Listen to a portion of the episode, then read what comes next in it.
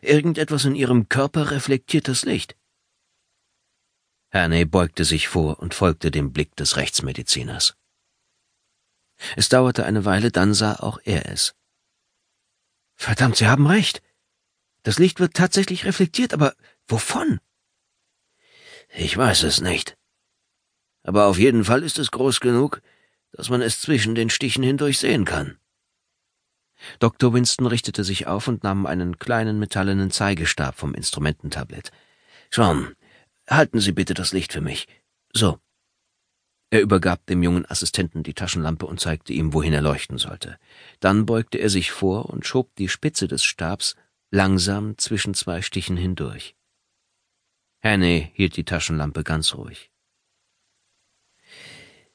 Es ist irgendetwas Metallisches, verkündete Dr. Winston, der den Zeigestab benutzte, um das Objekt vorsichtig abzutasten. Aber ich kann noch immer nicht genau sagen, was.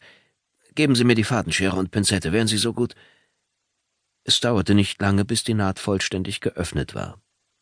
Nach jedem Stich, den er durchtrennt hatte, zog er mit Hilfe der Pinzette ein Stück dicken, schwarzen Faden aus dem Gewebe des Opfers und legte es in eine kleine Asservatendose aus Plastik. Wurde sie vergewaltigt? Fragte Herney. Im Vaginalbereich sind Abschürfungen und Hämatome zu erkennen, die von einer gewaltsamen Penetration herrühren könnten, lautete Dr. Winstons Antwort. Allerdings könnten sie genauso gut beim Einführen des Gegenstands entstanden sein. Ich nehme ein paar Abstriche und schicke sie zusammen mit dem Faden ins Labor. Er legte Schere und Pinzette auf das Tablett mit den bereits benutzten Instrumenten. Dann wollen wir mal sehen, was der Täter uns hinterlassen hat. Hannes Körper spannte sich unwillkürlich an, als Winstons rechte Hand im Unterleib des Opfers verschwand. Ich hatte recht. Es ist nicht gerade klein. Mehrere unangenehme Sekunden verstrichen. Die Form ist auch merkwürdig, fuhr er fort. Eckig und an einer Seite hat es eine kleine Ausbuchtung. Endlich bekam er den Gegenstand zu fassen. Als er ihn herauszog, war ein leises Klicken zu hören. Hannay trat einen Schritt vor, um einen Blick darauf zu werfen. Metall, relativ schwer, sieht selbst gebaut aus, stellte Dr. Winston fest, während er den Gegenstand in seiner Hand betrachtete. Aber ich habe immer noch keine Ahnung, was. Mitten im Satz brach er plötzlich ab. Er spürte das Herz in seiner Brust wie wild schlagen. Seine Augen weiteten sich. Oh mein Gott!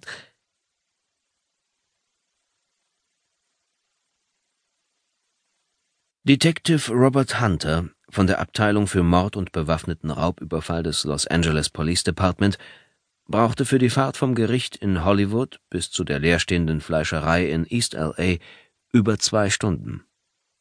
Dass man ihn angepiept hatte, war schon mehr als vier Stunden her, aber das Verfahren, bei dem er als Zeuge geladen gewesen war, hatte sich länger als erwartet hingezogen. Hunter war Teil einer handverlesenen Elite, wenngleich die meisten Polizisten in LA ihren rechten Arm dafür gegeben hätten, nicht dazu zu gehören. Das Morddezernat I der Abteilung für Mord und bewaffneten Raubüberfall widmete sich ausschließlich Serienverbrechen, die stark im Fokus der Öffentlichkeit standen, sowie schweren Gewaltdelikten. Fällen also, deren Aufklärung spezielles Fachwissen und aufwendige Ermittlungen erforderte.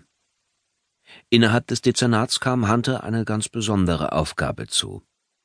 Da er einen Doktortitel in Kriminalpsychologie besaß, wurden ihm all jene Fälle anvertraut, in denen der Täter mit besonderer Brutalität vorgegangen war. Das Dezernat bezeichnete solche Fälle als UV, Ultra Violent. Die Fleischerei war das letzte in einer Reihe verlassener Ladenlokale. Die Gegend machte einen vernachlässigten, heruntergekommenen Eindruck. Hunter parkte seinen alten Buick neben dem weißen Lieferwagen der Spurensicherung. Beim Aussteigen musterte er das Gebäude.